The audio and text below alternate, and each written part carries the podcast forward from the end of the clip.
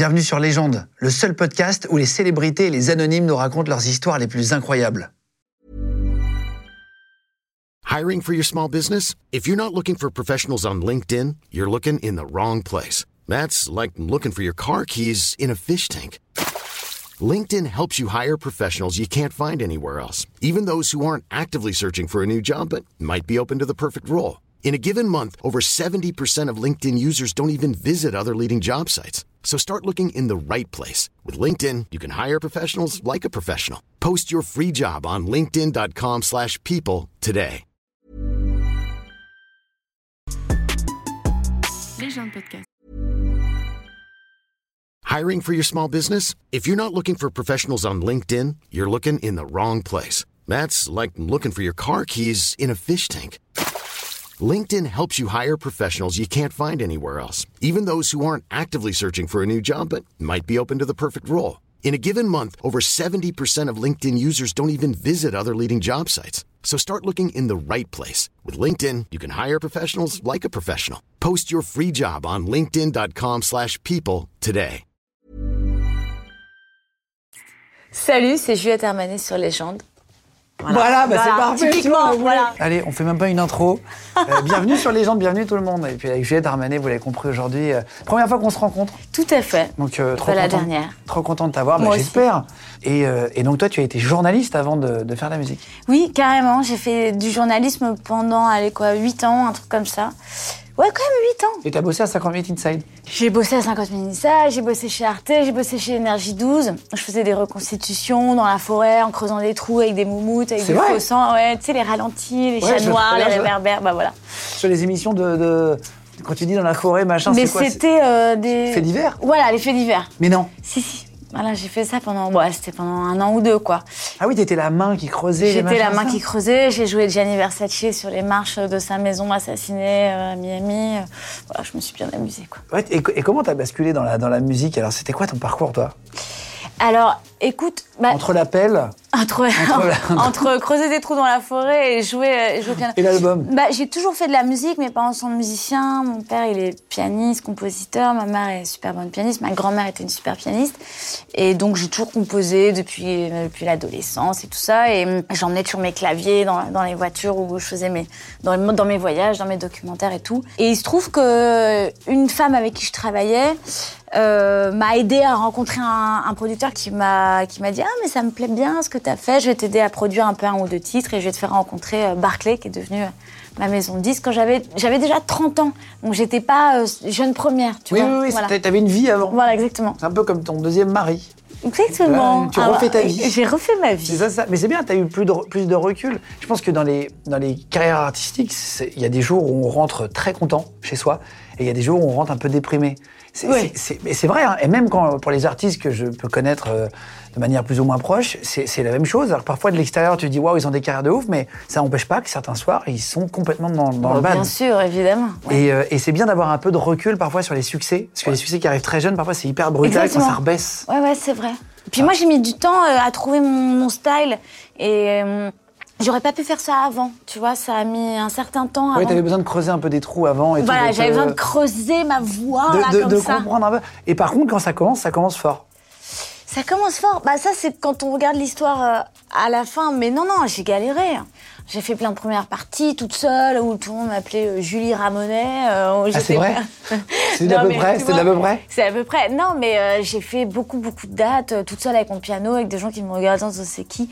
Et puis, ça a, mis, ça a mis du temps. Mais encore une fois, je trouve ça assez sain, justement, le truc de se dire, bon, bah, j'ai eu envie que ça marche, tu vois. Donc, j'ai eu ce désir qui est monté en me disant, bah voilà, ça va se faire petit à petit. Je vais tout donner, quoi. J'ai tout donné, je commence à avoir un peu le public, j'ai fait des premières parties, je vois comment les autres travaillent.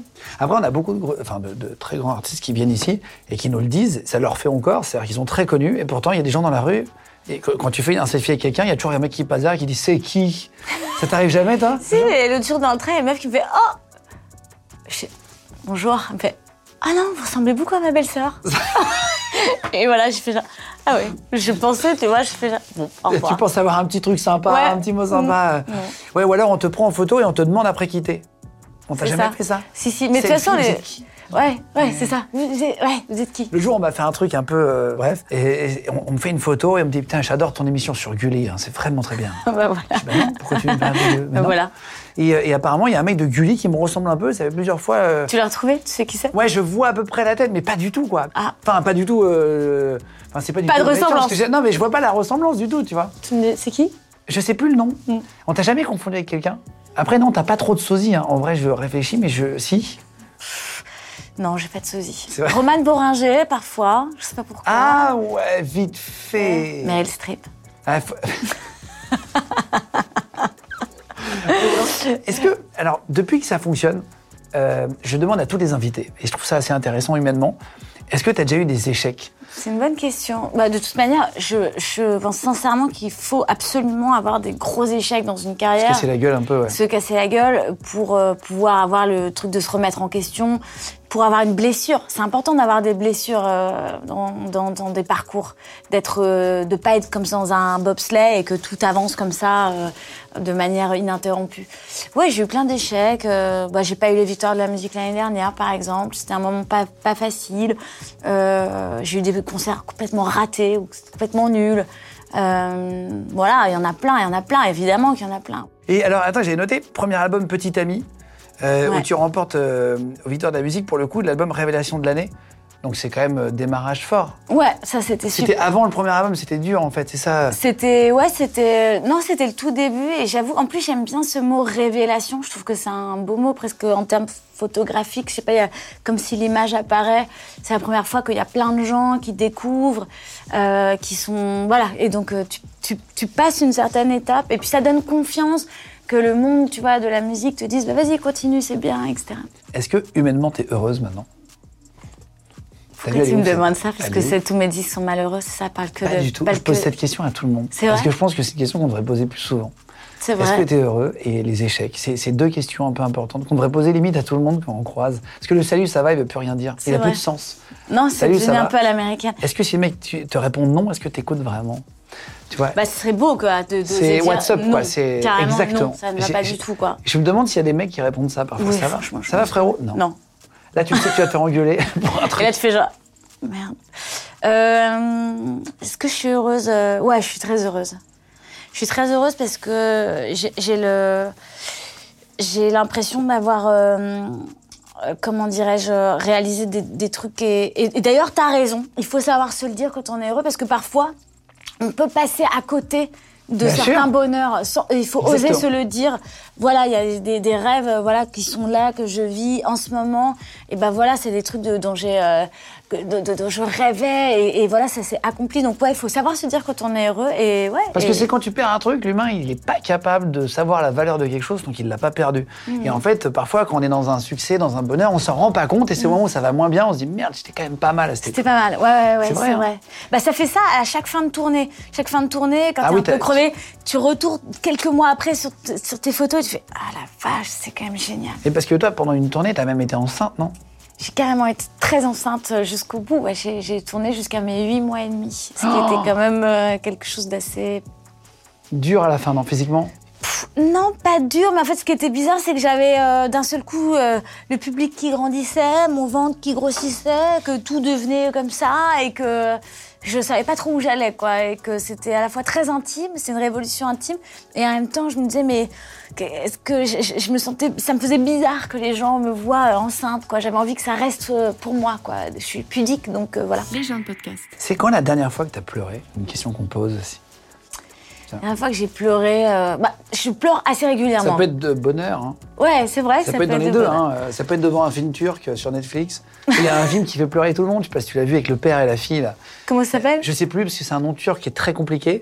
Personne, tout le monde dit le film turc. D'accord. Euh, c'est un film turc qui fait Le truc, pleurer. le film truc turc. C'est le meilleur film que, que j'ai vu pour faire pleurer. C'est-à-dire qu'ils ont mis tous les ressorts, les ficelles dans un scénario pour faire pleurer un être humain. Mais ça marche, ça a Et marché et sur le toi. pire, non mais c'est pas sur moi, ça a été un buzz l'été dernier ou il y a deux ans maintenant, parce que ça fait pleurer tout le monde. Il n'y a pas un être humain qui a pas pleuré devant ça fait du bien de pleurer. Ça fait du bien. Et toi, tu te rappelles ou pas de la dernière fois? Moi, je pleure vraiment très régulièrement. Je- ça m'arrive de pleurer de de manière. euh, d'ailleurs, j'ai vraiment appris à, à dealer avec ça parce que j'ai une- surémotivité euh, constante et je, m'arrivais de pleurer vraiment de manière euh, incontrôlable, euh, vraiment un peu tous les jours. Et euh, voilà. Et non, la dernière fois, j'ai pleuré. Enfin, une belle émotion. En tout cas, adoré ma grand-mère. Vraiment, je l'adorais, Paulette. Et, et je suis allée voir mon grand-père récemment, déjeuner avec lui, la galette, etc. Rendre visite. Et il a 100 ans, mon papy. Ah, waouh. Il est nickel, euh, costume, nickel. Il est voilà. La classe des papis de La classe des qui- vieux qui papis. Il est né en portaient, euh, 1922, dis-toi. Et du coup, il buvait sa petite liqueur après le déjeuner et il m'a dit tiens. La grand-mère n'est plus de ce monde. Et il m'a dit, tiens, euh, j'ai retrouvé des breloques de ta grand-mère, des petits bijoux, de, de trucs de plastique. quoi. Mhm. Et du coup, j'ai retrouvé tous ces bijoux. Et puis, euh, et souvent, après le déjeuner, il me demande de jouer un peu au piano. C'était donc le piano de ma grand-mère. Et j'ai rouvert une partition. et Il y avait toutes ces annotations sur la partition. Et je, je sais pas, d'un seul coup, ça m'a, ça m'a saisi, quoi. Parce que, parce que, parce que, ouais, c'est ce truc de la musique entre nous qui est très fort. Et qu'elle a transmis à ma mère, que ma mère m'a transmis. Et puis voilà, de voir les écrits de quelqu'un comme ça sur une partition, je me suis, ça m'a, ça m'a bouleversée, quoi. C'était Ah beau. ouais, je comprends, je comprends. Et c'est quand tu dis c'est des annotations, c'est-à-dire qu'elle a refait les notes, elle a fait sa musique elle? Non, elle notait euh, des, des- des indications de là jouer plus fort, avec sentiment, euh, ralentir, ne pas se laisser surprendre. euh, voilà, de- des annotations de- de- d'instrumentistes, quoi. Et quand tu dis t'es émotive et tout, t'es inspiré un peu de tes vécus pour, euh, pour tes chansons, pour euh, ton émotivité, etc. Complètement, bah ouais, ouais. Bah, en fait, euh, j'ai l'impression que, que je, presque parfois, je vis des histoires d'amour pour les écrire, quoi. C'est un peu bizarre. Que presque parfois, il y a des émotions que je vais chercher, des émotions un peu addictives, comme ça, un peu extrêmes, pour pouvoir écrire. Ah, c'est vrai. Ouais. Mais je crois que c'est Gainsbourg qui disait ça. Il disait tout ce qu'il faut souffrir pour écrire une chanson de 2 minutes 15, c'est improbable. C'est vrai. Putain, c'est marrant. Est-ce que t'as déjà vécu un rencard un peu bizarre Ou euh, ça, c'est toujours marrant aussi écouter? J'ai vécu, bon, j'ai vécu plein de rencarts bizarres. De toute façon, le principe du rencard est toujours quand même un, un Surtout sur les applications de rencontres. Ouais, voilà. C'est un- de toute manière le rencard, c'est une espèce de, de, de, de- peau de banane géante. De toute façon, il y a une, une chance sur un million que ça fonctionne. Euh, ouais, j'ai vécu un rencard un peu chelou. Une copine.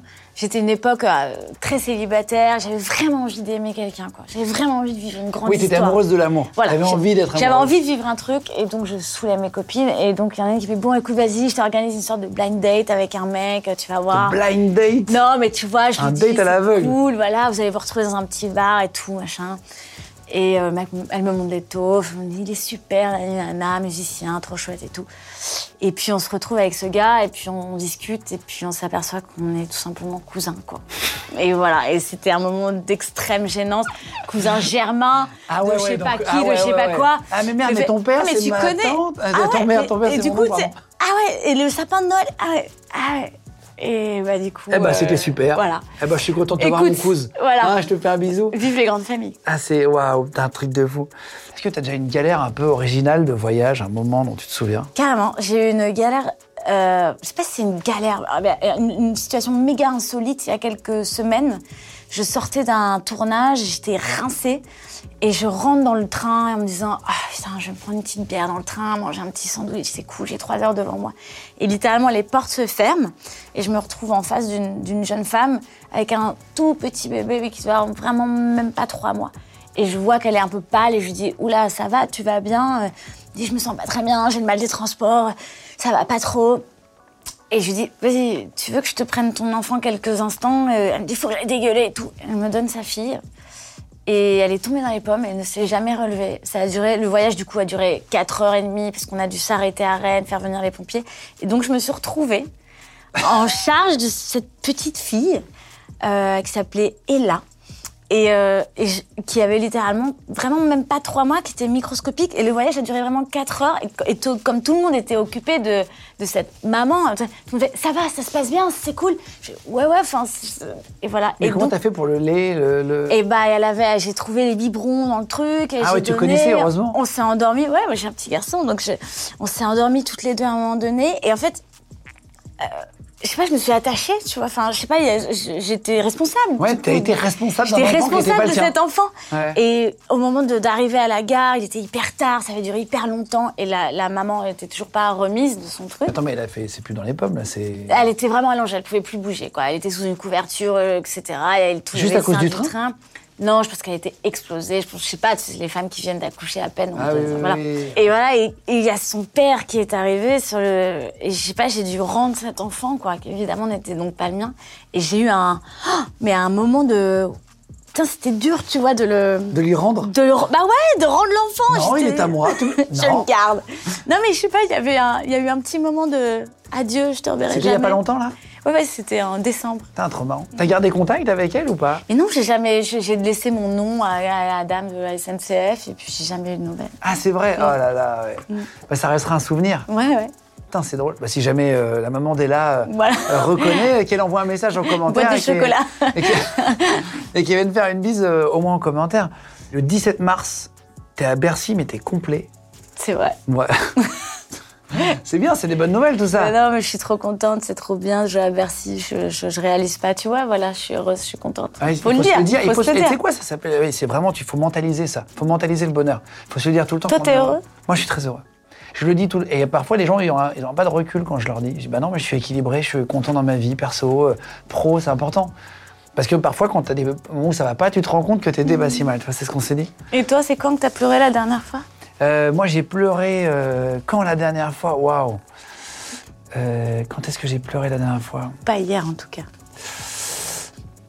Non, non, le, le- moment où j'ai, vraiment la dernière fois où j'ai pleuré, c'est quand mon fils m'a dit je t'aime Popo. Voilà. Il m'a dit non, il m'a dit potem. Pardon, il m'a dit potem papa. Potem. Il Il, a m'a quel regardé, j'ai pleuré. Voilà, je me suis arrêté de- deux ans. Bam. C'est parce que c'est en fait c'est là où je me suis dit tiens je suis heureux en fait là c'est bien euh, je suis avec lui euh, j'étais qu'avec lui il m'a regardé c'est c'est agréable. En fait tu fais tellement de mauvaises nuits à cause de ces petites choses Ouais. qu'en fait quand, quand il te dit potem bah tu dis bah c'est bien ah, je prends le potem hein, mon Voilà, vieux. ouais. Hein, parce que ça fait deux ans tu me laisses pas dormir hein, mon vieux. Et euh, il a quel âge toi? 4 ans. Ah ouais donc t'as passé cette étape là. J'ai- Il n'a pas dormi euh, ouais, ouais, jusqu'à ses 3 ans et demi. Ah waouh. Bon courage. Merci d'être venu. Gilles. Merci à toi. Ah, merci C'était trop cool. Merci, à beaucoup à tous. Merci. Merci à tous. Merci. Continuez de vous abonner, les gars. On est de plus en plus nombreux. Merci beaucoup. Envoyez-nous des mails et vous serez les bienvenus comme Juliette pour raconter des, des anecdotes. Merci beaucoup, tout le monde. Légende podcast. Vous venez d'écouter un épisode de Légende. Retrouvez cette interview et toutes les autres sur nos réseaux sociaux YouTube, Instagram, Snapchat et TikTok. Vous tapez Légende, L-E-G-E-N-D. Et si vous avez aimé ce podcast, abonnez-vous et pensez à lui mettre 5 étoiles. Merci.